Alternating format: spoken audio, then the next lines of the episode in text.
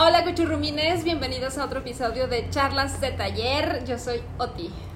Hola, yo soy Poli. Hola Poli. Porque siempre me río, sí es cierto, no sé. No sé, seguramente es como... Y me llamo Poli. Ajá, sí, es como... Se Pues aquí estoy existiendo. ¿Cómo están ustedes? Espero que estén muy muy bien. Ya sé que se acercan los días que a muchos les gustan del Halloween. De hecho es mañana, y- ¿verdad? Ya. Y, ajá, es mañana.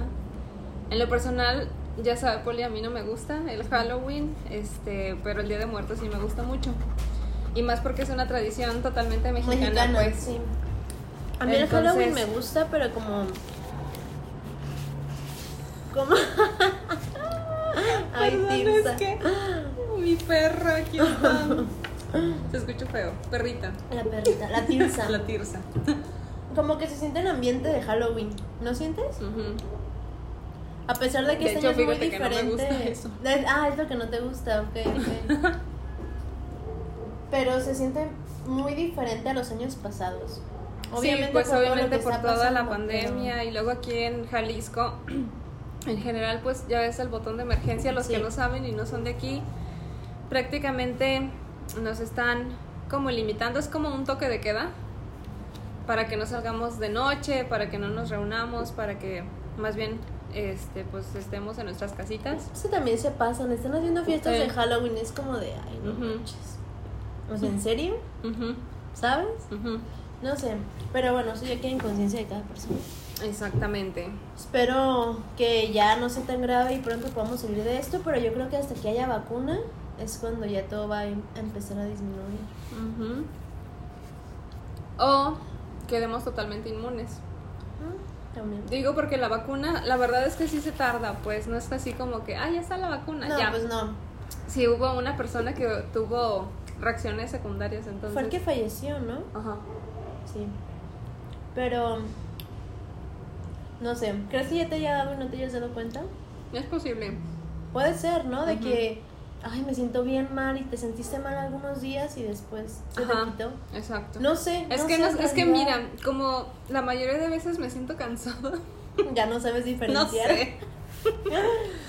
El problema aquí es que, gracias a todo este pues nerviosismo acumulado entre todos, cualquier cosita que tengas ya dices, no, ya vale. Sí. Cualquier tos, estornudo, dolor de cabeza, Dolor- ya todo es no así como yo tengo ya. COVID. Sí. Ya. Bien hipocondriaca. Ajá. Entonces por eso digo, no sé, si ya nos dio y no nos dimos cuenta. Espero que no. Espero o que- espero, no sé. No sé. No sé. Fíjate que si ya nos dio, a la vez que bueno, porque no nos dimos cuenta, porque no nos sentimos mal y porque espero no hayamos contagiado a nadie más. Exactamente. Porque, pues hasta, o sea, lo que yo me he enterado no, no he contagiado a nadie que me digan, oye, es que me No. sentí mal después de que te vi, por ejemplo. No, de hecho, de mi círculo social más cercano, tampoco he, ha habido nadie enfermo, gracias a Dios. Pero sí, mi papá, que está en Estados Unidos, que le mando un saludo porque también nos escucha, te amo, papá. Hola, señor. También él le dio, le dio COVID, entonces, Pero gracias a Dios te está bien. sí. Así que eso es importante. Aunque dicen que nada más se inmuniza el cuerpo como cuatro meses o seis meses ¿Sí? para que tenga cuidado. Sí, de hecho, vuelve a, a resurgir. Pero, así es. ¿No tiene algún momento has tenido un Blackberry? Sí. ¿Sí? Espera, no totalmente mío. De hecho, todavía mi papá lo tiene. ¿De verdad? O sea, ¿él lo utiliza? o Él lo utiliza. Ay, qué curioso. Se me hace muy curioso en este, en este tiempo ya ver un Blackberry. Ay, es que mi papá es antitecnología totalmente. Antes tiene un Blackberry. Por su cuenta tuviera un- Antes sí que tiene un Blackberry. Él tendría un cacahuatito de esos que venden en el Oxxo. Conozco mucha gente, bueno, Ujú. conozco mucha gente que es anti tecnología completamente. y Es como, Totalmente. ¿por qué? ¿Por qué te niegas a lo inevitable? O sea, está bien, porque también está el otro punto en el cual exageran, pero Sí, también yo no creo que muchos negarte. exageramos. Sí, Me incluyo. Yo también. Mm, Ya me estoy embarrando toda. Perdón, estamos comiendo una rica y deliciosa paleta. este, patrocinadas por Poli. Hola. Sí. Y yo se lo compré ese Blackberry. ¿Sí? Sí. Porque tenía un cacahuatito, literal. Y le dije, necesitas otro celular, te voy a comprar. Y en una Navidad se lo compré. Ay, qué bonito. Y lo tiene desde hace pues años. Es de hecho, ¿no? o sea, ni siquiera tiene plan, nada. Es Nada, el está amigo. totalmente El amigo Kit. no manches. De ya saben qué compañía. Hace mucho que no escuchaba de, de, de un amigo Kit. Hace mucho tiempo. Oh. Lo que acaban de escuchar fue un aguacate cayendo del árbol. De hecho, me asusté. Sí, yo también. Porque creo que cayó justo arriba de donde estoy ujú. sentada. Pero sí, yo sí tuve un Blackberry cuando iba en la secundaria. Fue uno de mis. Fue un teléfono que sí quería y que sí anhelaba. Que sí le pedí a mi papá. Y tenía el Blackberry color rojo. Al rojo. No, yo estaba enamorada de ese Blackberry. Era como, wow, qué precioso teléfono. Ujú. Y ahorita está como, o bueno, siempre ha estado la parte en- a las personas que les encanta el BlackBerry y las que lo odian completamente. ¿Y por qué te empiezo a platicar esto? Pues porque vamos a ver sobre cómo han surgido las empresas mundiales que más conocemos actualmente. Actualmente. Y que a través de los años como que se han hecho famosas. Sí. A pesar de que el BlackBerry ya no tiene como el auge que tenía. No. Pero de todos modos todo el mundo conoce BlackBerry. Se volvió como de una compañía de lujo Ujú. a una compañía más ciente Ujú, ujú. en el mundo de la telefonía, porque la verdad es que con la entrada de teléfonos como Xiaomi, Exacto. Huawei, no sé si lo estoy pronunciando bien, pero es que la gama ha subido a celulares de gama alta muy fuerte. Y muy rápido. Apple sí. Que Apple siempre ha liderado en los teléfonos en Sí, el sí. mercado, pero Yo creo que también por ser pionero Sí. es posible. Sí. Bueno, yo lo veo pero así. por ejemplo BlackBerry también fue de los pioneros. Ujú. Y Pero no, estaba- no, no se quedó. Estaba dirigida a otro mercado. Sí. Por eso. De hecho, iba dirigido a empresarios. Ujú. Y de hecho muchas personas de Hollywood y celebridades los tenían también. No sé si las tocó ver en reality shows que tenían sus BlackBerry. Era porque eran De muy hecho. confidenciales. Y Ajá. la información que se manejaba por ahí era de verdad como... No, no tenía otra salida como en la nube, por ejemplo. Ujú. Que ahí sí se han filtrado más cosas. De hecho, a veces tomo el celular de mi papá y se me hace tan extraña la interfase. Sí, ya sé. Digo, ¿por qué? Súper anticuada. Súper anticuada. y bien, o sea, te tardabas un buen, inclusive hasta para leer un mensajito, pues. Era así como, seleccionas los mensajes con el, como touch que tenían en el cuadrito, ¿te acuerdas? Sí. De hecho, los diseñadores del BlackBerry eh, hicieron que el teléfono fuera ergonómico al dedo pulgar. Con el dedo pulgar, pulgar puedes alcanzar todas las teclas y tenían como un volante que era con lo que podías navegar por toda la pantalla. Y era como, en ese momento era wow. Ahorita ya dices, ¿qué? ¿Cómo utilizo esta cosa? Es como antes los celulares que teníamos que apretar tres veces la tecla de un número para escribir una letra. Sí, de hecho, que son los cacahuates. Ajá. ¿sabes? Los cacahuates. Pero te platico un poco cómo Sí. surgió BlackBerry, porque es una historia muy interesante. La verdad es que me reflejé mucho en, en los dos chavos porque siento como tú y yo, Sí, ¿sabes? Sí. Bueno, los emprendedores fueron Mike Lizardis y Doug Fregin. No sé si estoy pronunciando bien, pero. Y su edad al momento que fundaron esta empresa fue 21 y 26 años. O sea, su historial son estudiantes de ingeniería, pero de uno de ellos, que fue Mike Lazaridis, Lazaridis, él no terminó la carrera. De hecho, la dejó un. La dejó un mes antes de titularse. Porque confiaba tanto en su proyecto que dijo, ¿saben qué? No lo voy a necesitar. Entonces decidió ese mes que tenía ya para titularse, agarrar completamente el tiempo para enfocarse en crear la empresa junto con uno de sus amigos de infancia, que era Doug, porque los dos eran apa- apasionados de la ingeniería. Y él estudió, es de Canadá, estudió en... Ay, ahorita me acuerdo de la, de la escuela, pero él era un inventor desde que era chiquito. O sea, interesaba. literalmente Sí. era un apasionado. era un apasionado desde los cuatro años. Creó No una. Un tocadiscos con Legos. A los cuatro años. A los cuatro años yo me Sí. estaba ahí muriendo, no sé de sé. leche. o- Ya sé. Pero yo estaba construyendo un tocadiscos, le encantaba la ingeniería, le encantaba inventar cosas. Y él fundó junto con su amigo la empresa Re- Research in Motion, que es RIM. Y es la empresa fabricante de dispositivos más rentable de la historia. Ajá. Y se ha ganado su reputación de auténtico visionario en las comunicaciones móviles, este chavo.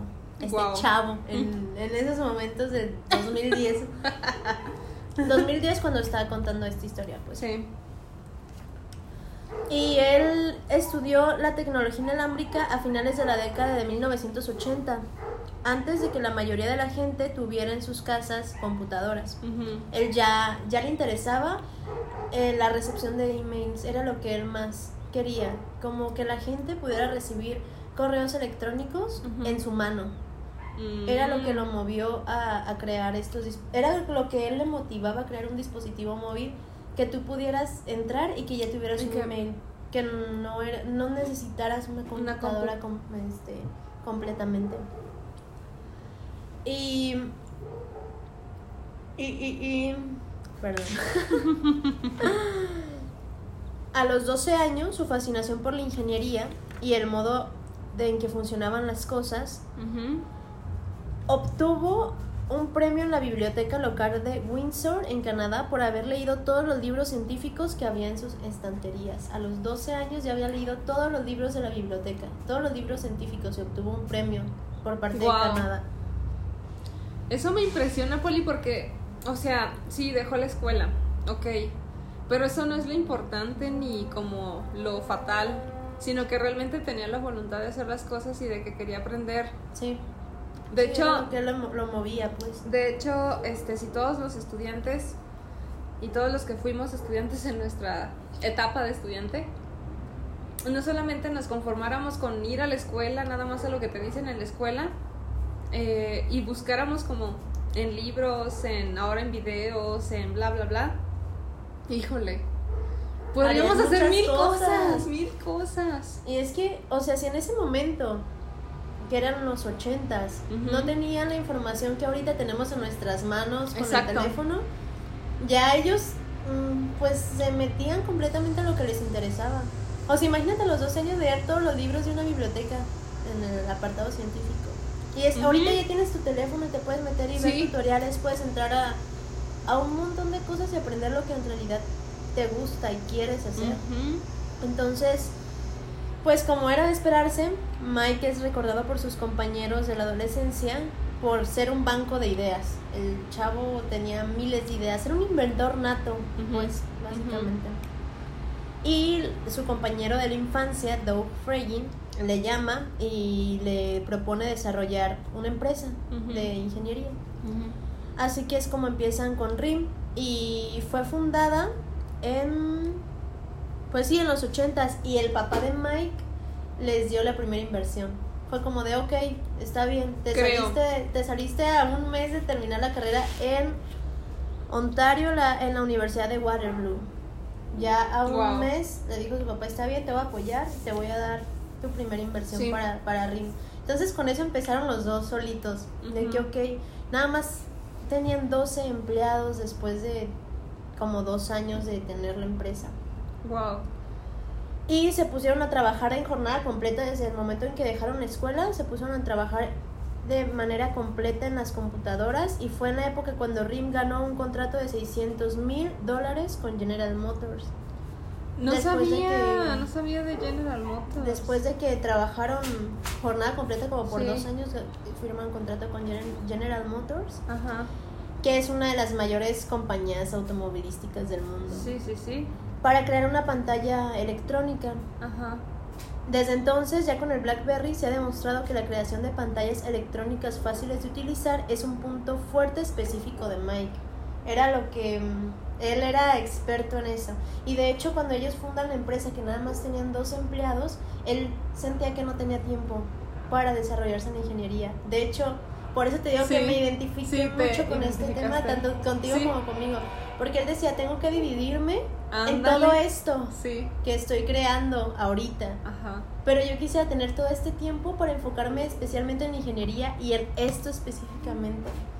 Entonces Mike era como, ahorita tengo que dividirme, pero en algún momento voy a hacer lo que yo quiero hacer. Y RIM fue la primera compañía que desarrolló una tecnología de datos inalámbricos en Latinoamérica.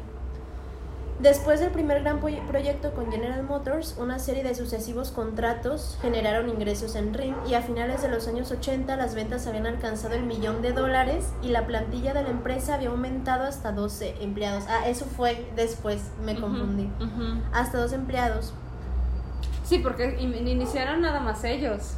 Y ya después fueron contratando. Sí, solitos.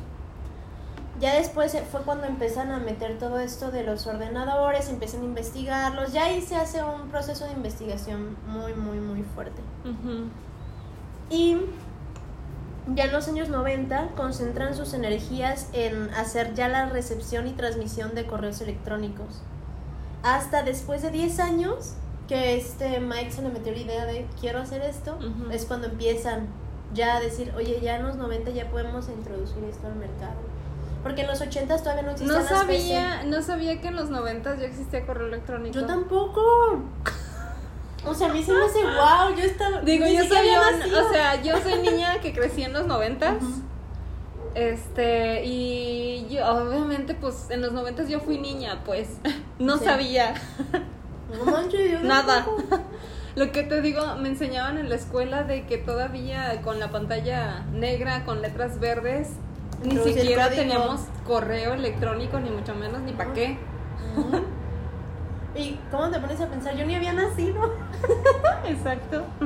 Yo nací en el 98, Ujú. ocho años después Exacto. del 90. Sí. Y es como, ¿en qué momento existían los correos electrónicos? Ajá. No, no lo puedo creer, de verdad. Es, es como muy... ¿Cuándo fue el primer correo que tuviste? En la primaria. Como en los Como en sexto de primaria. en ya en sexto 2000. ya. Era 2011. Mm, Hace poquito. Pues sí, realmente. Porque yo entré a la secundaria en 2012. ¿Sí? Sí. Y salí en 2015 de la secu. Santo Dios. Yo no voy a decir nada. Entonces, lo único que digo es, yo no tuve correo electrónico creo que hasta la secundaria también. Es Creo que eres que sí. un niño. ¿Qué te interesaba de un correo Exacto. electrónico? De hecho, ni a todos siquiera- tus contactos en la escuela. Sí, o sea, empezaron los celulares y la verdad es que no me llamaban la atención. No. Porque yo decía, ¿para qué quiero un celular? ¿O para qué quiero un teléfono estarlo cargando como siempre me Sí, explico? yo lo veía muy adulto. Los Ándale. teléfonos son de adultos. Sí. Yo no necesito uno. Exacto. Wow. Y Sony Ericsson ya en este momento ya existía. Sí. De hecho, la compañía trabajó con Sony Ericsson. Ellos le ofrecieron a Sony Ericsson crearle una red de datos inalámbricos fuera del soporte de transmisión y recepción de datos y de emails por vía inalámbrica. Ajá. O sea, fueron y les dijeron, ¿saben qué? Te ofrecemos esto para que no sea tan difícil acceder a tu correo electrónico. O sea, imagínate todo lo que estaba pasando en los 90. Ya estaba Sony Ericsson en, en auge. Sí, y pues ellos se lo ofrecieron total- de que, oye, tenemos esta idea, te la podemos vender. Ajá. Este, hicieron una asociación y ahí es cuando Mike contrata a James Basili, que él estudió en Harvard eh, Administración de Empresas. Ay, eso es súper importante. Sí. Él estudia Administración de Empresas y Mike es ingeniero. Sí. Dice, ¿saben que necesitamos un buen... Ya, no, o sea, no podemos estar así, no podemos vender así, necesitamos tener un buen plan de administración. Que también lo hemos hablado. Sí. Entonces contratan a este chavo y es cuando Mike dice, ¿saben qué? A partir, él se va a encargar de esto y yo ya puedo enfocarme completamente, a tiempo completo en la ingeniería.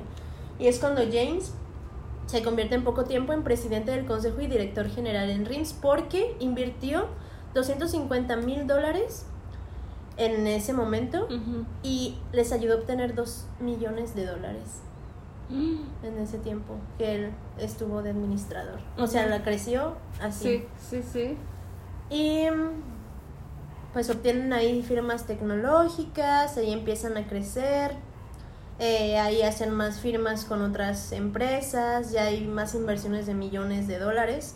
Y en 1996 ya desarrollan una tarjeta que ya sirve completamente para el envío y recepción de correos electrónicos vía inalámbrica después de seis años.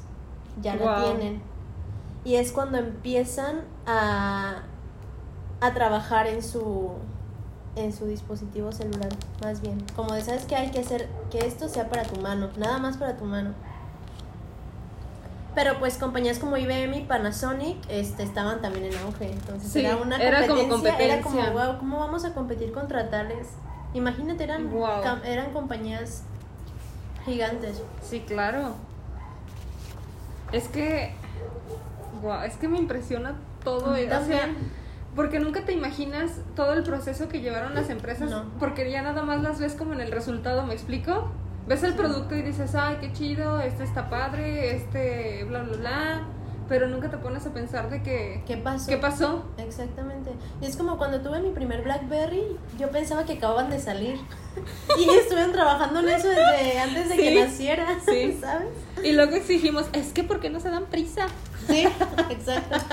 Ay, no. ¿Qué tan difícil puede ser? No sabes todo lo que hay detrás. ¿Y el primer BlackBerry cuándo, en qué año crees que se lanzó? No tengo idea. En 1999. ¿Qué? ¿En serio? En 1999 se lanza el primer BlackBerry que hace posible que los usuarios accedan a sus cuentas profesionales de correo electrónico desde un servidor de intercambio de Microsoft mientras estaban fuera de la oficina o en la oficina pueden recibir todos los correos electrónicos. Ahora imagínate para los empresarios de ese momento era el fue un boom, fue un boom completamente.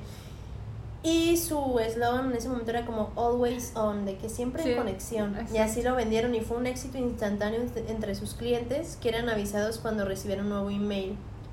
Y no tenían que entrar a una computadora y recuperarlo, que era muy difícil en ese momento. Costaba 399 dólares y tenías que tener una suscripción mensual de, de 40 dólares. O sea, era para empresarios, tal cual. A ver, espérenme, espérenme. Voy a sacar como la cuenta ahorita. ¿Cuánto sería ahorita? 399 dólares. 400, ponle tú. Ey. 400 dólares. Ah, ¿Cómo está el dólar ahorita? Eh, permítanme un segundo. Esperen en la línea. En un momento será atendido. en un momento lo atenderemos. Muchas gracias. ¡Ay! ¡Dios! 21-19. Casi llega a 22 otra vez. Aunque en ese momento de los 2000 es como en cuánto estaba en 10 pesos.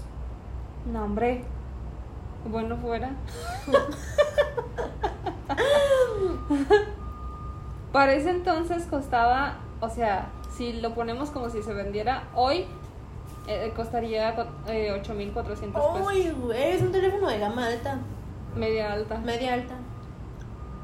Para ese momento yo digo que era caro. Aunque no sabemos cómo era el dólar en ese momento, pero obviamente para como estaba el dólar en ese momento era un celular caro. Estás hablando de 1999, ¿verdad? 99. Vamos a buscar el dólar en 1999. cuando se suponía que en el 2000 se iba a acabar el mundo.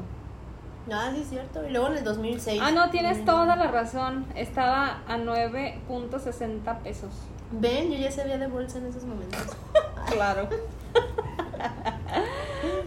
Pues sí, costaba como 4 mil pesos en ese momento. Sí, Aunque era caro para el 1999. De hecho, era muy caro. Era muy caro, o sea, ningún celular te costaba eso. No.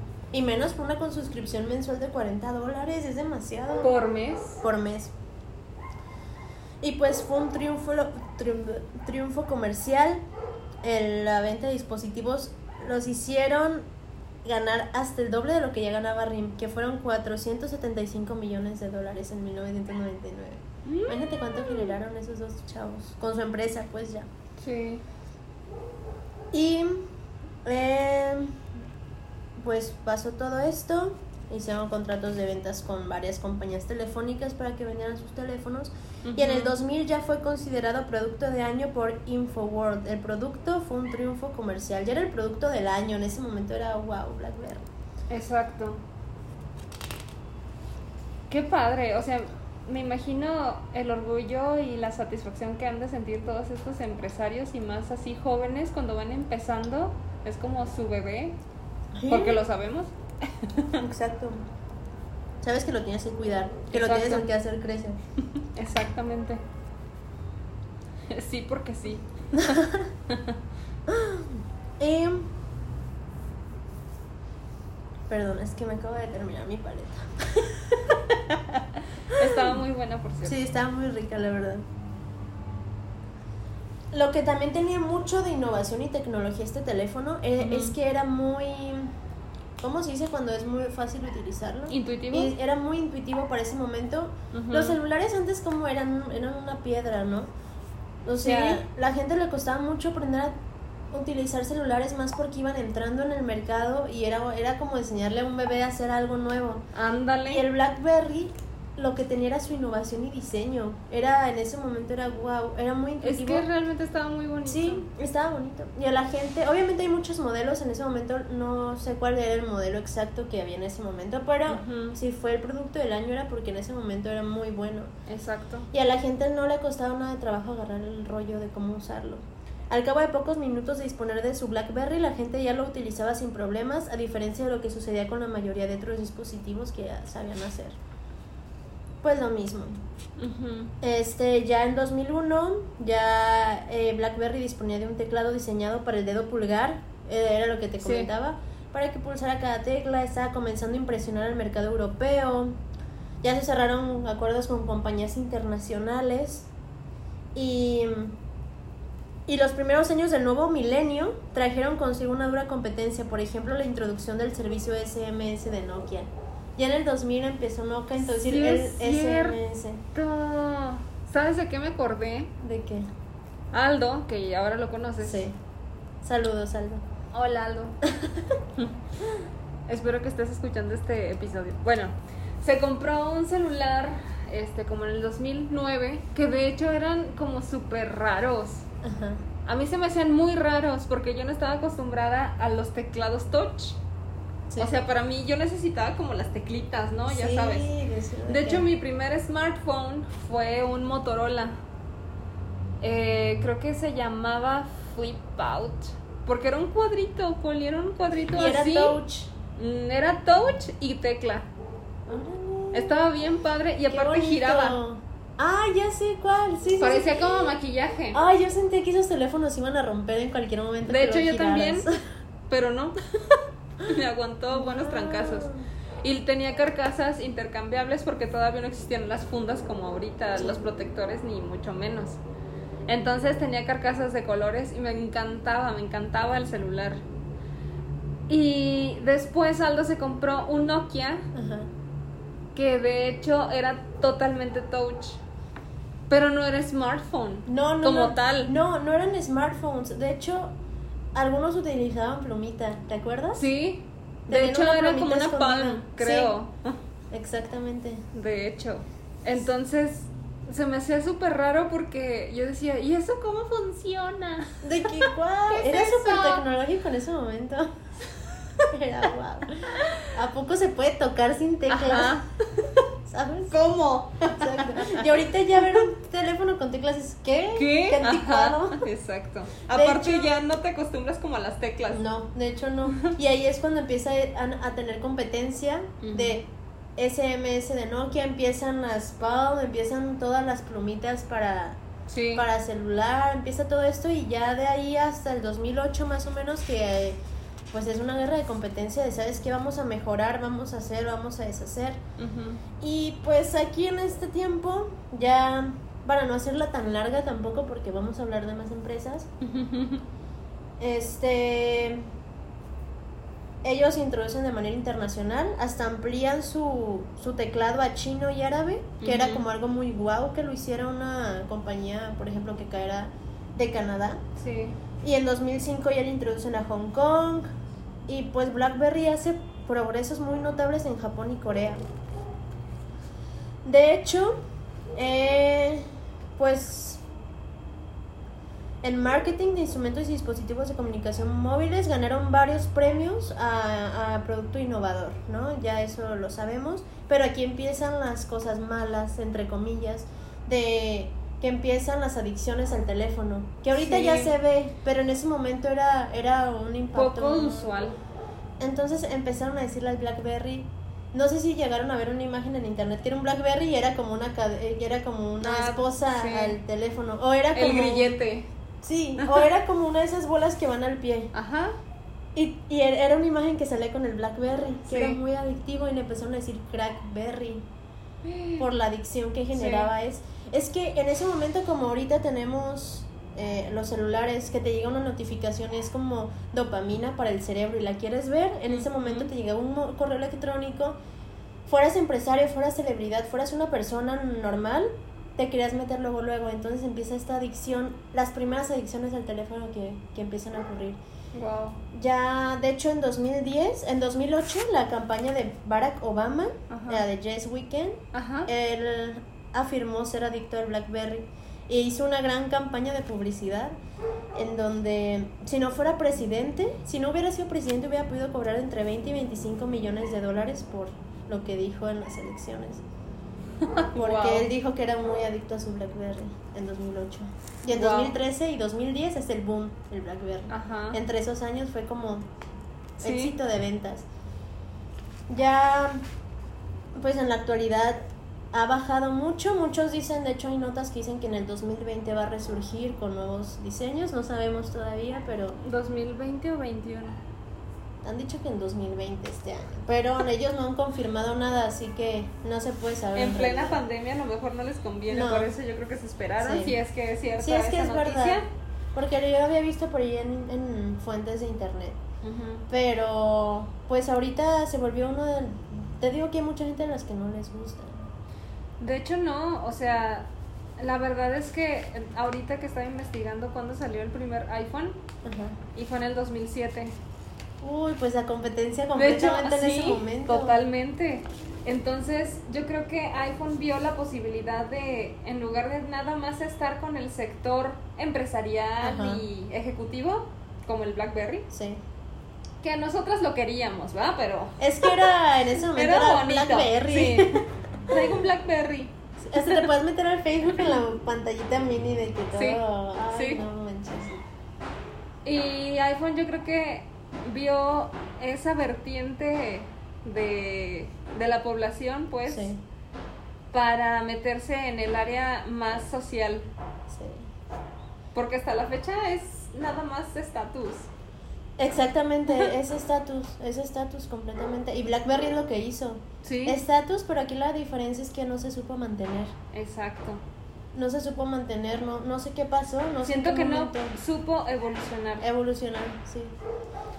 Sí, no se pueden evolucionar como iPhone, que no manches, iPhone ya sabemos cómo ha evolucionado. Exacto. Entonces, Desde el 2007 y todavía sigue un boom. Cada vez que sale uno, es como yo lo quiero. Digo, no me incluyo. pero la mayoría de personas es así como, sí, quiero Sí, de hecho. Y son todos iguales. Sí. Es como, o sea, sí son bonitos. Bueno, yo tengo uno, pues, me, me gustan. Se me hacen bellos, me gusta su interfaz. Pero tenía un juego y la verdad es que estaba súper feliz con él también. O sea, ya ahorita en competencia de telefonía ya es... No, ya tienes un mundo de posibilidades y siento que es lo que le faltó a BlackBerry, abrirse más. Porque la verdad es que su mercado incluso no somos nosotras, no somos gente que quiere estar en redes sociales, son empresarios básicamente. Sí, es como para tener tu agenda, para Exacto. tener todo. Y hay gente que todavía los compra, de hecho todavía se venden, pero no somos su mercado, yo No. no somos su mercado. Perdón. y pues eso fue Blackberry. Blackberry. ¿Qué les pareció, chicos? Está interesante y yo me estoy ahogando. Aguanta. Ay, necesito agua. Bueno, ¿Aquí ya. quieren? Ah, no, ahí tienes Aquí tengo. Gracias, Poli. Y pues hablando de tecnología, me gustaría pasarme a Sony. Ok. Todos hemos tenido algo de Sony. Sí, completamente. De hecho, crecimos con esa marca en casa. Totalmente, o sea, no sé qué me pasó. Está bien, te esperamos. voy a Respira. morir. Creo que desde que tenemos uso de memoria, todos hemos visto Sony en las casas sin saber de dónde viene. Solo está ahí. Sí. Solo está ahí, siempre ha estado ahí Sony, ¿sabes? No sé cómo decirlo, pero sí. ¿Y sabes por qué lo tenemos presente desde que nacimos? ¿Por qué? Porque se fundó en 1946. Júralo. Desde 1946 existió Sony. Wow, es demasiado. ¿Qué tal? Es demasiado tiempo. Y de hecho muchas empresas que las ves, es que esta enorme empresa, es que tiene tanto, pues sí, pues es que tiene años, Tiene años, años. Sí. Y se Sí, ha sabido mantener, claro. mantener. Pero pues como todas las empresas, como así BlackBerry que empezaron desde abajo, pues Sony no es la excepción. Los emprendedores que la fundaron son Masaru Ibuka Órale. Y Akio Son Morita. japoneses. Son japoneses. Y Akio Morita. Uno, eh, Masaru tenía 38 y Akio 25. Muy bien, chiquito. El Bueno, otro, pues sí, no, sí. no tanto. No, Pero pues también para es que estaban jóvenes, para pues. una empresa multimillonaria Exactamente. internacional mundial. Exactamente. Y uno, este, Masaru, su familia se dedicaba a la ingeniería. Pero Akio, su familia se dedicaba a fabricantes de sake. O sea, nada que ver. Mm. Y de hecho le decían, es que queremos que continúes con la tradición, con la herencia familiar, para que tú te Eh, sí. encargues de la empresa y que bla, Y bla, el bla. de que yo no quiero esto. Exacto. Así como el de BlackBerry, ese, también le apasionaba la ingeniería, pues Sí, sí, sí. y le gustaba armar y desarmar cosas. Entonces, lograron tanto que están presentes en más de 150 países. Ah, ah, bueno, estos datos son del 2007, Sí. No, de hecho son del 2010. 10. Sí, porque todavía mencionan datos del 2008. Es que es un libro. Eh, lo estamos sacando de un libro donde está completa la información. Entonces, Así es. Y la facturación que tienen, digo, digamos que hoy en día a lo mejor es más por los productos que, que han sacado de más. Son 88 mil millones de dólares. no. yo quiero. Ya sé. Es que me pongo a pensar en todo ese dinero y digo, ¿cuándo te lo acabas? No, eso no se acaba. Y es que lo padre es que tú sabes que nunca te lo vas a, a acabar, pero que va a trascender hasta tus nietos. Exacto. No más. No más. Más. O sea, imagínense 88 mil millones de dólares. Es como. Juntos. Sí. Ni siquiera me los puedo imaginar, ¿sabes? ¿Y sabes qué acabo de, de escuchar hace poquito?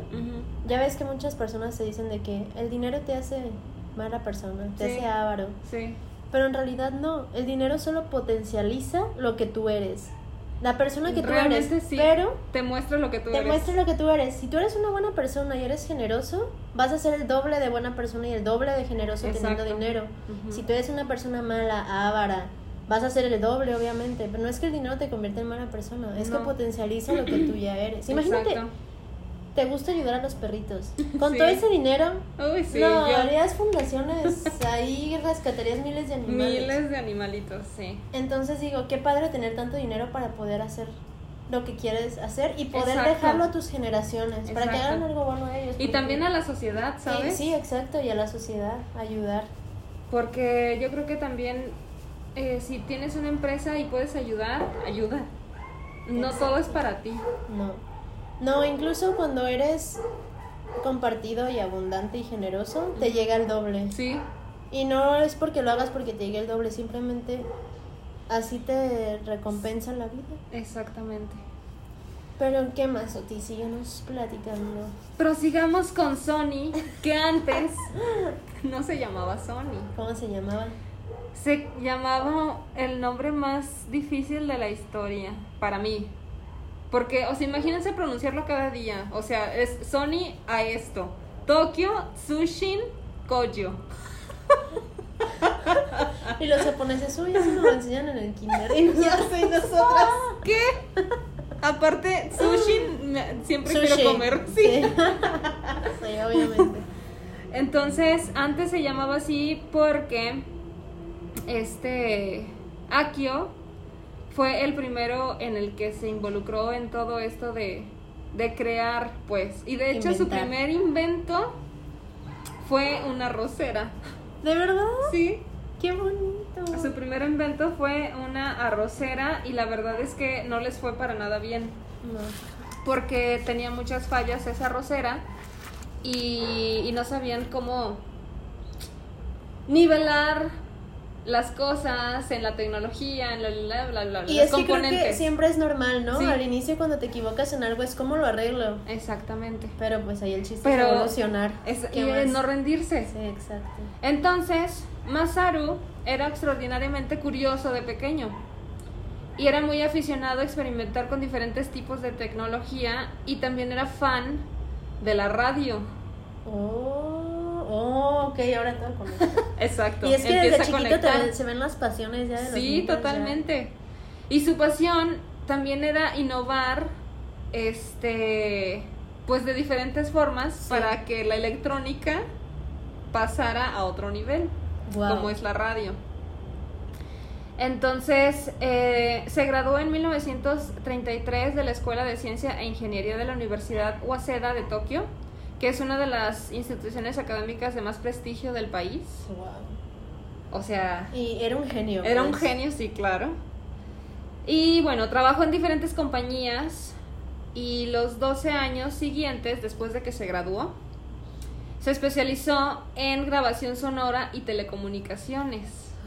Entonces, pues eso le empezó a ayudar para comenzar a su sueño, sí. ¿no? A construirlo. Y bueno, en 1945 Japón estaba emergiendo de las sombras. Ya saben qué pasó en 1945, la Segunda Guerra Mundial. Entonces, pues la situación económica era muy difícil. Porque no se conseguían ni a veces ni los materiales, ni No. trabajar en esos ambientes de guerra, pues no es nada fácil. Además de que las personas también, pues fue después cuando vino la Gran Depresión, ¿no? Sí, O sea, la gente de verdad no tenía ni cabeza, ni Mm, pies, ni dinero para estar pensando en, en y aún así y se levantaron. Wow. Fíjate que por eso admiro a, a los japoneses en ese aspecto. Sí. Porque de la nada, o sea, ¿qué tanto hace del 45? En realidad no son tantos años. No, de hecho no. De hecho de ahí vienen nuestros abuelos, Sí, que son los baby boomers. sí, Sí, ¿no? De la Segunda Guerra Mundial. O sea, son fruto de la Segunda Guerra Mundial. De ahí nacieron ellos. sí. Nuestros bisabuelos sí la vivieron. Sí. Exactamente. Es, es que es- no es tanto en realidad. no es en tanto. generaciones no es En tanto. general, o sea, si lo piensas así como, pues todavía conoces a tus abuelos, por ejemplo, ¿no? Sí. Entonces, em, después, les digo entonces, puso en marcha, aún así, con todo el desastre de la Segunda Guerra Mundial, puso en marcha su empresa porque ya tenía esa idea y esa pasión de querer tener su bebé de empresa. Ya le, ya le urgía, es como esta sensación en la que dices, ya necesito hacer, hacer algo, hacer algo, hacer esto que me llama por dentro. ¿no? Exacto. ¿Y te ha pasado? Sí, sí, creo que sí, sí me ha pasado. Entonces abrió un taller de reparación de radios que se llamó este, Tokyo Tsushin Koyo y se traduce como Compañía de Ingeniería de Telecomunicaciones de Tokio.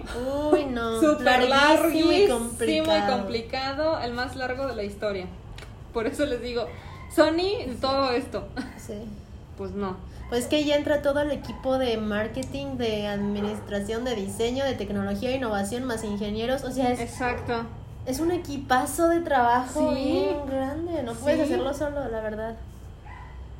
Y después se le unió a Akio. Y Akio había escrito un artículo en el periódico acerca del aumento de la popularidad del radio. Porque antes el radio nada más se utilizaba para los que transmitían de la guerra, Ajá. pero no como algo que tuvieras en la casa, Sí, ¿me explico? Entonces, la popularidad después de la guerra se aumentó porque todas las personas se dieron cuenta de que era como una forma de comunicarse pues efectiva Sí. porque obviamente pues todavía no estaban así como tan bien tampoco los teléfonos De hecho, eh, a partir de la Segunda Guerra Mundial la radio se potencializa, ¿no? Sí. Porque es también como es, ellos escuchan las noticias y todo lo que está pasando afuera. Es exactamente. cuando es el boom de la radio. exacto De hecho, pues antes nada más prácticamente, pues ni siquiera yo creo que había como estaciones de radio. No, tal cual no. No, nada más escuchaban lo que pasaba, como tú dices, de la guerra. Pero gracias a eso se dio la, eh, la, la gente cuenta de todo lo que quería en la radio. Y es cuando hace el- como el boom de la radio. Entonces, eh, habían entablado la amistad con, con Akio, Masaru. Eh, Masuru, perdón. Yo le quiero poner Masaru, ¿sabes? Porque siempre. Tira más está bien. Espero no se me ofenda. Eh, y cuando Akio, este, o sea, se juntaron, él servía como oficial en la Armada Imperial de Japón. Wow. Y Masaru trabajaba como ingeniero civil de la radio. Ok, entonces o sea, era básicamente Nada, Civil más. Sí, sí, sí, sí. O sea, de hecho, si te fijas, no eran como, ay, afines ni nada que ver No, uno no. con el otro, la verdad. Y pues no fue nada fácil convencer a Akio de que se incorporara al negocio. Y. Pero lo convenció. Logró su objetivo y Masaru formaron una sociedad donde cada uno aportó la suma de 500 dólares nada más. Wow, es que así se empieza. Pero esos 500 dólares ahorita a lo mejor dicen, ay, pues es que no son nada. Pero son 5.257 dólares de hoy en día. Ay, sí salgo. Es- o sea, no es como, uff, la No es- gran no es millonada. cosa, pero creo que es lo que todos invertimos cuando vamos a hacer algún proyecto. Exactamente, Es lo que dices, uy, voy a tener que dar algo inicial. Sí. Pero aún así no es tanto. No es tanto. no, Para no ser la compañía que soy, es Pues- súper poquito. Sí. Pues es que todos los casos que vamos a ver hoy así empezaron. Exactamente. De que sabes que tanto. Sí. Y vas creciendo, o sea. Sí, no totalmente. es broma. Entonces, bueno, eso pusieron como, boom, dinero inicial para poner en marcha la, la empresa y para poder contratar empleados. No lo hicieron como solitos. No, no. O sea, desde un inicio pensaron en tener En equipo. empleados en equipo para que pues les, les facilitara la vida. Y bueno, Akio había nacido en el seno de una importante familia que era fabricante de sake, que es lo que te digo, en Nagoya, que es la cuarta ciudad más grande de. Japón. Y bueno, pues obviamente los suyos esperaban que se hiciera a cargo de la empresa familiar de 400 años de antigüedad. ¡Ay! Ya tienen generaciones y generaciones Sí. trabajando ahí. Sentía como la presión, me Sí, imagino. claro. O sea, imagínate tener a tu hijo y decirle, tú te vas a hacer cargo de todo esto. Sí. Y que aún así no tu hijo quiero. no quiera.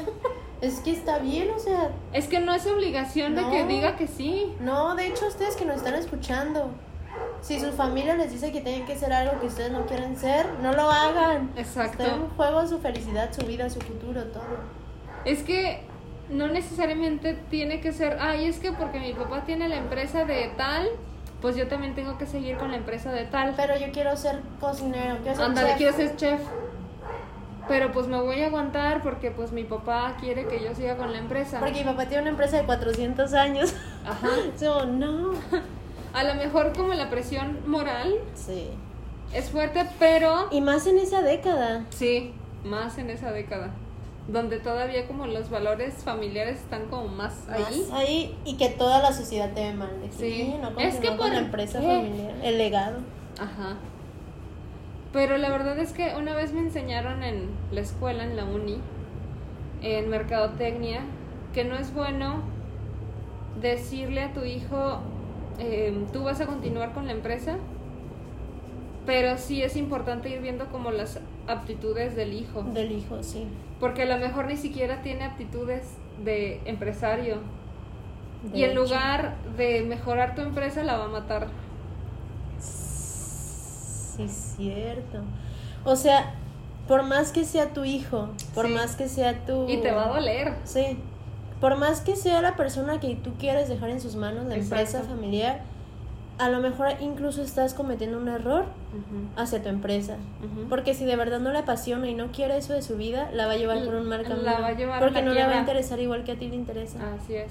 Así que mejor busca a alguien que de verdad te vaya a llevar tu empresa Sí. a crecer aún más. De hecho pasó con la, no sé si alguna vez llegaste a comprar calzado Canadá o te llegaron a comprar o si alcanzaste, no, no sé. Sí, me acuerdo de lo Era, era una hoja roja. No. Ah, sí. Con el nombre de Canadá. Canadá, sí, sí, sí, sí, sí. Pues haz de cuenta que esa empresa, pues la inició un señor. De Canadá. No, mexicano. Ah, perdón. era una empresa mexicana totalmente. Y pues se hizo grande el señor, él quería que sus hijos siguieran. Esta historia me la cuenta mi papá, de hecho. Porque el señor empezó vendiendo zapatos en la calle, pues. Wow. De esos de que van, de que me compro mis guarachitos. Sí, sí. Así. Y de ahí empezó con los zapatos y tenía su fábrica. Oye, yo no sabía, yo siempre pensé que Canadá era empresa de Canadá. No, no, no, mexicano. Wow. Este, creo que hasta mi papá lo llegó a conocer. ¿Sí? Sí. Wow. Y bueno, pues total de que la empresa se hizo millonaria. Fue el boom de Canadá, ya vendía prácticamente pues en toda la República y sus zapatos eran muy, buenos, de muy buena calidad. La verdad es que no es Me llegaron a comprar de chiquita varios pares de zapatos que soy fan. El calzado mexicano es muy bueno. Así es. La verdad. La verdad. Entonces, pues tomó la mala decisión de que sus hijos manejaran la empresa, pero nunca les dijo ni cómo ni si querían. Y pues la llevaron a la quiebra. Ya no existe ni Canadá, ya no existe ni la empresa, ya no existe nada y todo quedó en ruinas. Qué triste. Se lo gastaron en puras, yo creo que fiestas, en, en derroches. Es que ese es el problema. Sí. No, no cuidar tu dinero. Y como no te interesa tu empresa, no te interesa, no es tu bebé. Exacto. No te costó trabajo. No te costó trabajo, es como fácil. Yo crezco en esta cuna de oro. Sí me dan de, o a lo mejor no, a lo mejor yo crezco en este ambiente en el cual mi papá está construyendo un imperio, Exacto. pero me lo deja a mí que esto la verdad no me interesa y me lo despilfarro todo y ahí se queda su legado muerto. Sí. ¿Y murió? No, qué triste. La verdad es que sí me da tristeza porque era una empresa muy buena y mexicana. Y mexicana. Y la dejaron morir. Y eso me pesa. Sí. Además de que qué triste que el señor Neta con todo su esfuerzo construyó eso. Porque de hecho estaba cerca del parque del, de González Gallo. Hay veces que íbamos ahí cerca. Y ahí te compraban tus zapatitos. Y ahí estaba la fábrica. y ahí, o sea, tenía como varias sucursales de Canadá. Ajá. O inclusive en algunas zapaterías, ahí, que aquí se vende calzado Canadá. Sí. Y me compraban siempre calzado Canadá porque me duraba años. Digo, hasta que los dejaba, porque estaba chiquita, pero nunca me los acababa. No. Es que ese calzado sí vale la pena. Sí. La verdad es que es muy bueno el calzado mexicano y casi todo lo que se hace en México de, de moda, calzado, marroquinería, joyería es, es muy bueno. Es muy bueno.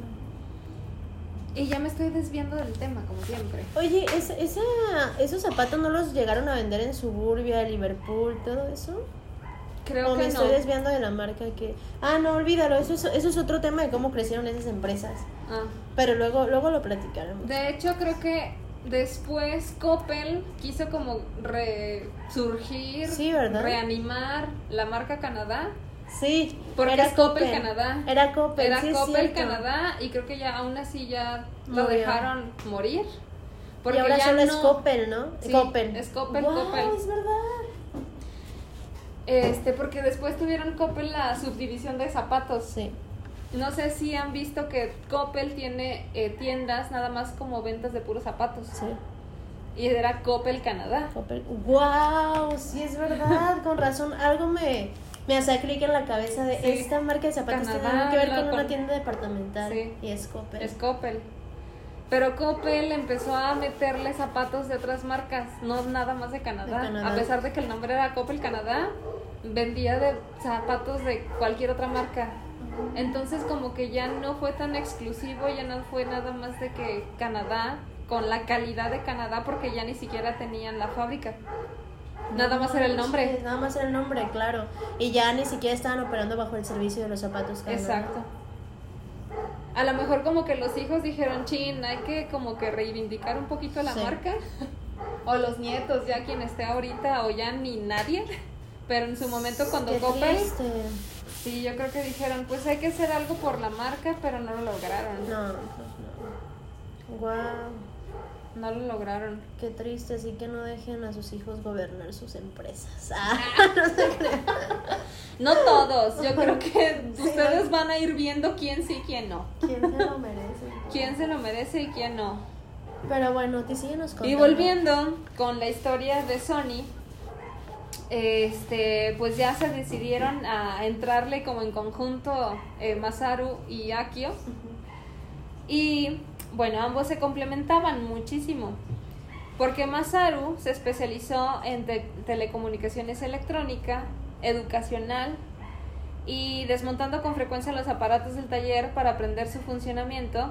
Y Akio se concentró en la, parque, en la parte de gestión de marketing. Entonces, tú sabes que el marketing es muy importante. Sí. Y también se encargaba de la imagen de la empresa. Entonces querían crear productos donde convergiera la mejor tecnología y la calidad también pues más elevada que se pudiera. Wow. Y aparte pues tener una buena campaña de marketing, claro está. Sí. Entonces, como ya te había dicho, el primer invento de la compañía fue un aparato electrónico para cocinar arroz. Sí, su arrocera. Exacto, la arrocera. Y fue lanzado a finales de los años 40. Ay, eso es muchísimo. Wow. Era. Es que me lo imagino así como todo de metal, ¿no? O sea, no lo todo, ubico. todo. ¿Cómo se dice esa palabra? Rústico. Rus, no, es, es robusto, rudimental. rudimentario. Sí. Y pues fue un fracaso comercial total.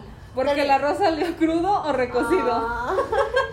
es que ahí está, te lo imaginas como funcionalidad antes que Ándale. estilismo. Sí. Pero aún así no funcionó. Entonces ninguna de las dos. Entonces ellos dijeron, no hay mal que por bien no venga. Quién sabe si dirían eso, ¿ah? Pero Pero yo creo que eso yo creo que eso dijeron. dijeron. Este, pues fue un campo de, de las comunicaciones y no el de la cocina, Ujú. donde estaban especializados, pues, o sea, como que nada que ver, si te fijas, o sea, en la cocina Y en la radio. y en la radio, pues, como que no se conectan mucho, ¿verdad? Sí, de hecho. Entonces, el primer año solamente registraba la empresa unos beneficios de 300 dólares. No manches. O sea, nada. Nada. Nada, porque fue un fracaso su arrocera. Sí, sí, me imagino. Entonces, pues fueron creando más productos este, para la cocina, Electrodoméstico. electrodomésticos, y se dieron cuenta de que no iba por ahí. Se dieron cuenta de que realmente lo que les apasionaba y para lo que estaban ahí era para electrónica. Oh, ok. De que No. somos un fracaso en la cocina. ¿Qué hacemos? ¿Sabes qué? Hay que hacer otra cosa. ¿Qué, qué les gusta? Ay, y así, este, en 1950, después de una inyección otra vez de capital proporcionada por el padre de Akio, ya ves, los papás son los Ay, ángeles de la guarda de las Gracias, empresas. papás, por apoyarnos. Gracias. Los amamos totalmente. Y bueno, pues los dos socios presentaron su primer dispositivo electrónico. Y el primer dispositivo electrónico fue un eh, magnetófono. ¿Qué es eso? Era este como para los discos o algo así. Sí, suena como algo megáfono, algo que aumenta el sonido, algo así. Exacto. Y lo llamaron el G-Type.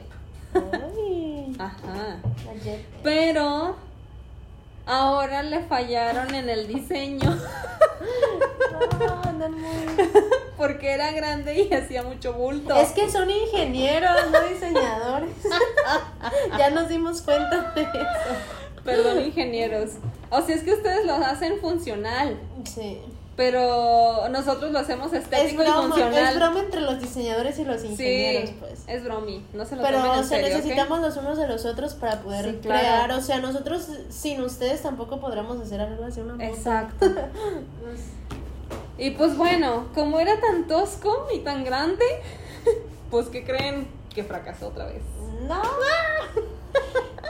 Aunque tienen que tener bien en cuenta eso. Para crear sus empresas, sus proyectos, sus inventos, van a fracasar miles de veces. Y no significa que se tengan que Exacto, de hecho, por eso mi película, una de mis favoritas animadas, es La familia del futuro. Ay, está bien bonita. ¿Sí Me hace llorar visto? esa película. De sí. hecho, a mí también. me hace llorar. Porque el fracaso no es fracaso realmente, sino un aprendizaje y de ese fracaso sigues hacia adelante. Sí. Entonces, el lema de la película es Camina hacia el futuro. Ay, qué bonito. sí, esa película al final termino llorando mucho. Sí, yo también. Hace mucho que no la veo, la voy a volver a ver. Hay que verla. Aquí en el taller. Ay, qué chido. Oye, pues aquí podrás poner un proyector de, De hecho, películas, sí, sí. un cine. Ahorita que no se puede. Vamos a poner un cine ¿Saben en qué? plena pandemia. Hay un montón rojo, pero nosotros vamos a poner un cine. La mejor idea de la vida. Emprendedoras. Ay, no. Y bueno, pues las ventas permanecieron estancadas, pero estaban decididos a que el proyecto se vendiera, pues. Sí. No era como la rosera de que, pues ya déjala por la paz. ya es de y, que, oigan, ya tenemos que hacer algo para que esto y venda. aparte les apasionaba la electrónica, no los electrodomésticos. Sí, sí, sí, sí, ahí está el... Ahí punto. está el punto. Entonces Masaru descubrió por casualidad un folleto de, del ejército americano titulado 999 usos del magnetófono Wow. y lo tradujeron al japonés. Y entonces esos folletos los repartieron tanto como pudieron. Digo, esa publicidad Sí. en ese entonces sí, funcionaba. sí. Y el folleto era una herramienta, así como los diseñadores industriales es como una memoria gráfica. Ah, ok, ok. Para ellos era... Para ellos les ayudaba como instrucciones de cómo funcionaba el magnetófono. Wow, Entonces padre. las ventas se dispararon Sí, pues sí. porque ya sabían cómo utilizarlo, pues. Ya era la gran diferencia, ¿no? Entre hacerlo sin saber y hacerlo ya con... Exactamente. Y pues bueno, ese fue un éxito total ya de después del folleto Sí, sí, imagino. y les fue muy muy bien. Y todavía seguían con el mismo nombre, todavía no vemos el cambio del nombre aquí, si se fijan Siguen es siendo los sushis. el sushi. Los sushis. Y en 1955 la compañía fabricó, fabricó su primera radio de transistores de bolsillo. Que ya saben hacia dónde vamos. Si, te, si te acuerdas que Sony es el primer productor y fabricante de Walkman. Sí, ellos lo, ellos lo inventaron completamente y fue un exitazazazazazo. Sazo. Sí, es cierto. Entonces, eh, lo estoy mencionando porque aquí vemos que se fabricó la primera radio de transistores de bolsillo. Wow. Ahí ya empieza Ahí ya ya como empieza. un toque de lo que viene en Exactamente. los siguientes años. Y ya, pues, ya fueron posicionados, inclusive ya eran reconocidos. Sí, sí, imagino. La revista Time ya hablaba de ellos.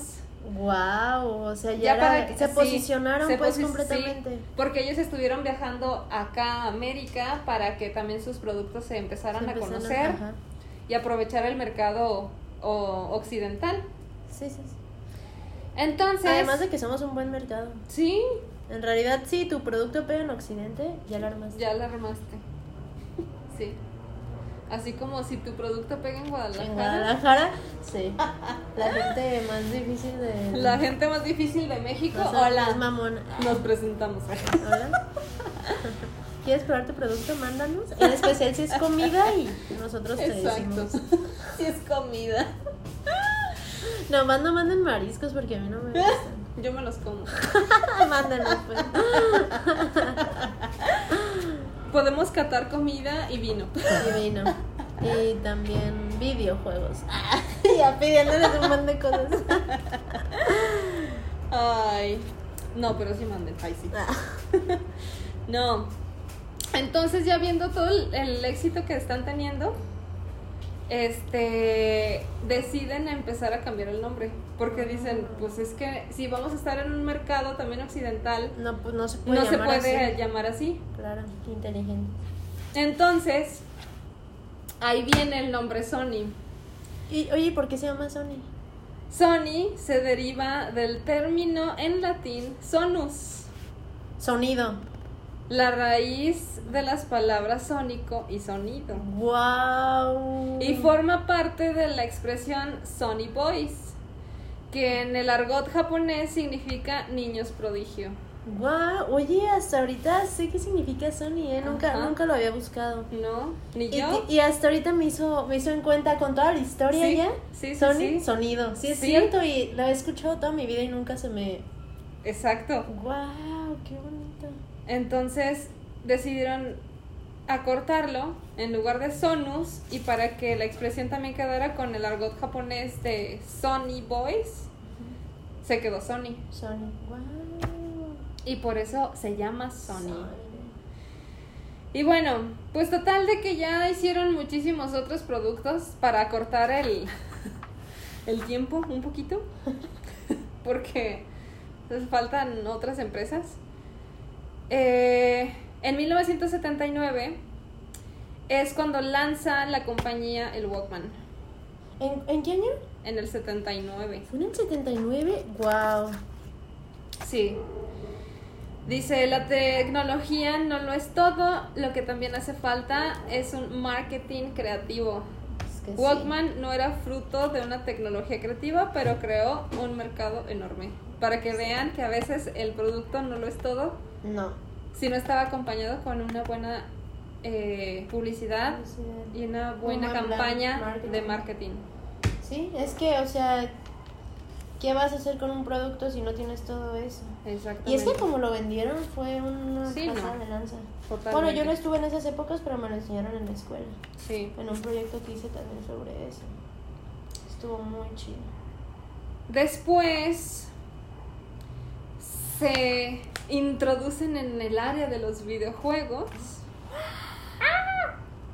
Pero fíjate que fue la época más difícil para la compañía porque así como BlackBerry y a casi todas las compañías les pasa que van como bajando, Sí. necesitas renovarse, renovarte, renovarte, renovarte, Renovarte o morir. Literalmente.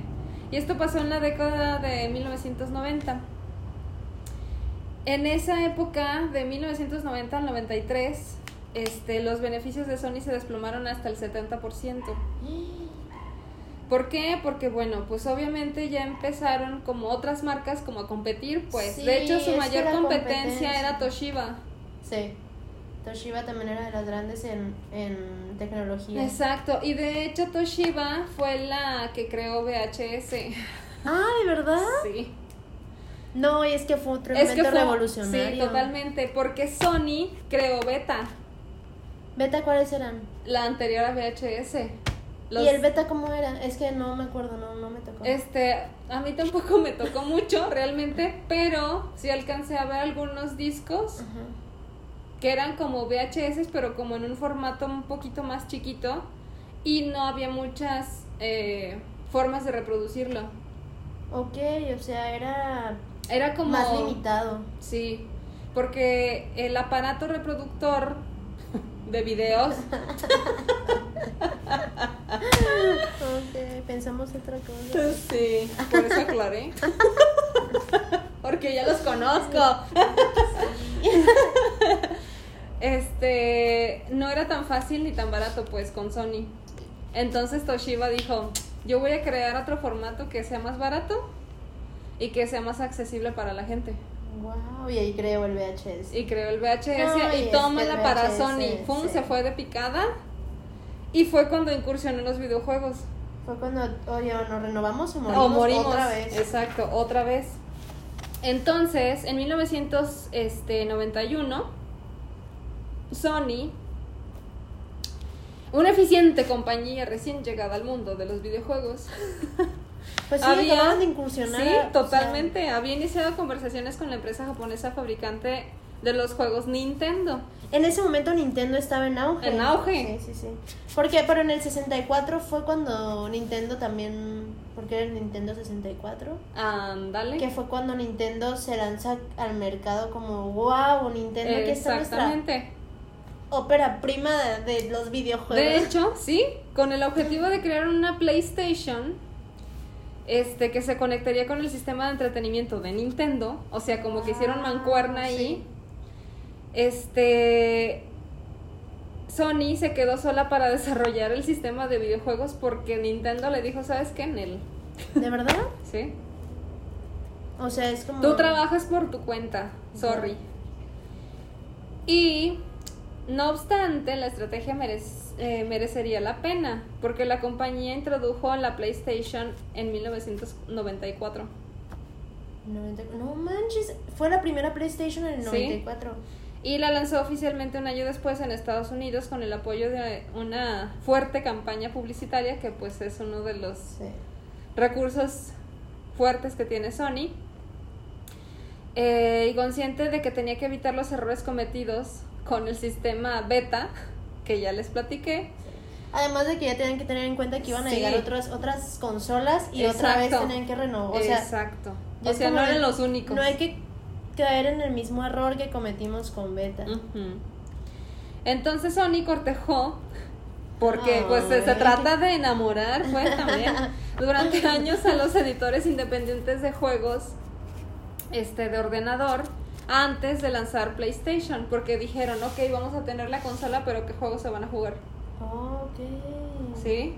Entonces sí, pensaron en todo, pues. Sí, es como de que, pero es que ¿qué, qué va a correr estos discos? Ajá. Digo, ¿qué va a correr? ¿Qué va a discos correr? va a ¿Qué correr esta va- consola? Ajá. ¿Qué juegos ¿Qué hay para juegos esta hay? consola? Pues no hay nada. Pues Pues hay, que crear. Wow. Entonces, eh, con algunos editores de, de videos para computadoras, pues se unieron para lanzar la PlayStation ya con algunos juegos integrados o para que pudieras comprar externos, etcétera. Y pues así en, en 1994 fue el año oficial del lanzamiento en Japón y el 95 en Estados Unidos y me imagino que aquí también más o Sí.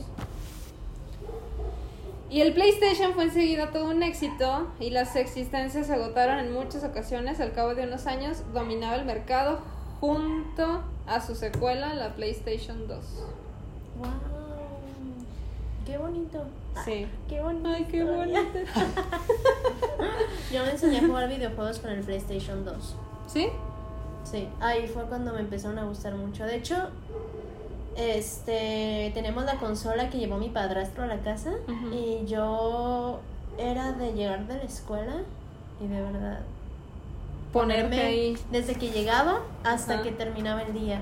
O sea, me dio una adicción muy fuerte a tal grado que mi mamá se empezó a preocupar. Pero pues fue el momento en el que yo descubrí los videojuegos y la Sí. verdad me, Te encantaron. Sí, me llenaron. Y le tengo mucho aprecio a PlayStation porque ellos me enseñaron de los videojuegos. Ah. Pero ahorita pues tengo Xbox. Ups. Ups, perdón. Ok. No escucharon eso. y bueno, les quiero concluir esta empresa este diciéndoles una frase que la verdad es que me gusta mucho y que creo que tiene que ver con la familia del futuro, Ajá. Que lo dijo em, Akio. Si vas por la vida convencido de que tu camino es el mejor, no te enterarás de todas las nuevas ideas que surjan en el mundo.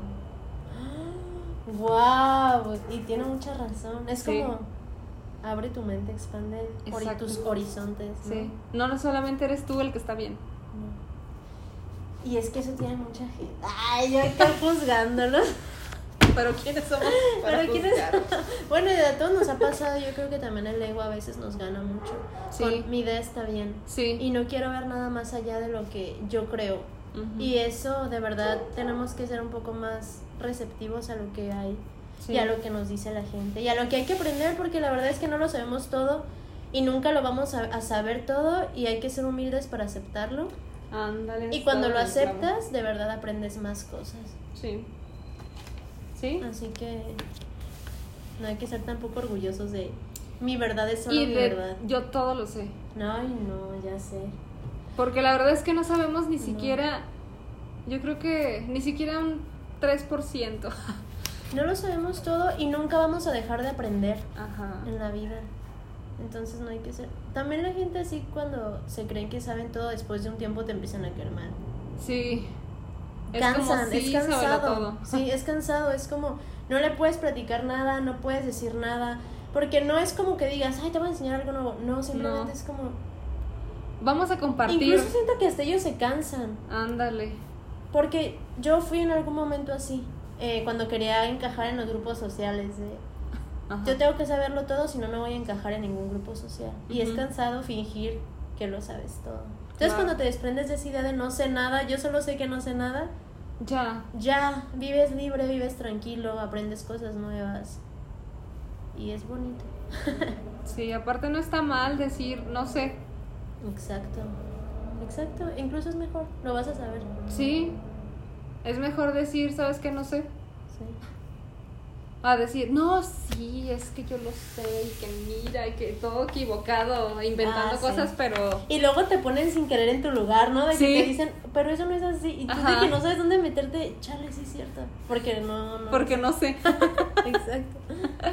Entonces, pues simplemente hay que aprender más. hay que aprender, hay que ser humildes, hay que saber escuchar y caminan hacia el futuro. ¿Cuánto llevamos ya del podcast? ¡Wow! ¿Crees que vamos a hacer segunda parte o Yo no? creo que sí, porque son, o sea, tenemos Poli y yo cuatro empresas, entonces... Bueno, yo, creo tengo que- tres. Pero aquí está la cuarta, mi hijita. ¡Ah! sí, es cierto. Llevamos una hora quince grabando. Bueno, menos porque el Sí. inicio. Pero, ¿quieres que cortemos aquí? ¿O y iniciamos uno nuevo? ¿O seguimos tal cual? Yo aquí. bueno, Bien profesionales aquí. Yo creo que cortamos hasta aquí y yo creo que vamos a hacer segunda y tercera parte porque estamos hablando de una sola empresa y ya llevamos lo que llevamos. Así que, sí. Yo les quiero contar. Ay, ay, sí, y cuento otra, ¿no? No, pero les quiero contar sobre mi comida favorita, que es el KFC. Es de mis comidas rápidas favoritas. Sí. Y les quiero contar en el próximo capítulo Sí. la historia de KFC, que también es de mis favoritas. Está muy interesante. El cor- coronel Sanders. Exacto. Cuando ustedes sientan que están desmotivados porque dicen, ya estoy viejo, ya para qué, voy a empezar tarde a hacer las cosas, ya no es mi tiempo, no se pierdan el siguiente episodio Les damos la respuesta en el próximo porque se van a inspirar con esta historia de esta empresa Ah, de sí, KFC. sí, la verdad, sí. Y otra cosa, también, si a ustedes les mueve algo por dentro, a pesar de que la gente les diga, no, estás mal, no lo hagas, no te va bien, si les mueve de verdad, háganlo. Así es, Si no, no van a llegar a ningún lado, si no les apasiona y no les mueve lo que hacen. así es. Y yo creo que la manera más bonita de ganar dinero es haciendo lo que amas Te y gusta, te apasiona, sí. porque así no vas a tener que trabajar nunca, entonces... Exacto. Así como si eres un panadero y quieres formar tu imperio de el campo deportivo, no te pierdas Adidas. Ay, Oki, eres muy buena haciendo esto. Y si te gusta, si eres fan de viajar, de conocer lugares nuevos, el turismo, sí aviones, uy, vacaciones. Yo soy, sí. sí. La- ¿Qué pasó. Poli? O si eres una diva que te encantan los lujos y las compras, tenemos Hoteles Hilton. A tus órdenes. Está, está muy interesante. Sí. Porque de verdad, esta, este señor. Creo, este señor. creo que no me sé la historia. Está muy interesante. De hecho, en mi clase de mercadotecnia me enseñaron de la historia de los hoteles Hilton. Y también para los que están estudiando mar- mercadotecnia o marketing, les sirve mucho esta historia. Mucho. Tienen mucho de dónde agarrar para, para hacer marketing. Y este señor tiene una, una motivación y tiene un lema bien bonito. De hecho, les voy a leer el final. Spoiler. Spoiler. Nada más les voy a leer esto para que se queden con esto por hoy. Que se queden picados. Sí. Nos escuchan en el próximo episodio, no se lo pierdan. Pero, ah, Ajá. Su, su lema, lo que él quería hacer en este mundo, su propósito era propagar la luz y el calor para la gente, la hospitalidad. A él le gustaba Qué la hospitalidad bonito. y le gustaba que la gente recibiera luz y calidez al llegar a un lugar. Entonces eso lo movió a crear un imperio y empezó de cero también, así que les va a gustar la historia. Paris Hilton seguirá con esa mentalidad. Uy, les voy a platicar un chisme de Paris Hilton si nos escuchan. y de su papá. Y para llegar a los hoteles Hilton vamos a ir conducidos para triunfar porque esta es otra historia también de carros. Uf. Punto fuerte de Oti, sus meros moles. Oh, sí. De hecho creo que lo voy a dejar para el final para que sea el- la, la, la cereza del El pastel. ¿Cuáles? No nos vas a decir, va a ser sorpresa. Va a ser sorpresa. Ah, va. Solo digo que son suecos. Ok, ya. Poli ya se enteró, ustedes todavía no, pero creo que les va a gustar porque es una marca que también empezó. De hecho, fíjense que todas las marcas empiezan desde cero, ¿eh? O sea, no crean de que es que mi papá me construyó, es que ya tenía la empresa, es que bla, bla, bla. No. No. No, no, para No. nada. Y si crees que por tener 17 años no vas a lograr poner una empresa a esa edad, ja, pues déjame decirte que te equivocas. Sí se puede. Porque hay un emprendedor que también hablaremos en los próximos episodios. No sé si sea el siguiente, porque no sé si alcancemos. Pero déjame decirte que a los 17 años fundó su empresa y es conocida ya mundialmente y es de muebles. Y a contraparte, si tienes 56 años y no has hecho lo que quieres hacer de tu vida, aún no tienes la empresa que quieres, eh, es más, ni siquiera la empresa, lo que tú quieres hacer en Sí. tu vida, no es tarde. No Todavía es puedes hacerlo y también vas a descubrir la historia detrás del mito en el siguiente eh, Episodio. episodio. Bien motivadas. Nosotras solitas y ustedes sí, Simón. Deberíamos bueno. tener un programa de televisión. Drama. Dramas con Poli. Tragicomedia. Con Poli y. Espérenos. Pero esperemos pasen un bonito fin de semana, que disfruten el Día de Muertos, coman pan de muerto, no salgan de sus casas, respeten el botón rojo. Y los que no son de aquí también de todos modos cuídense. Sí.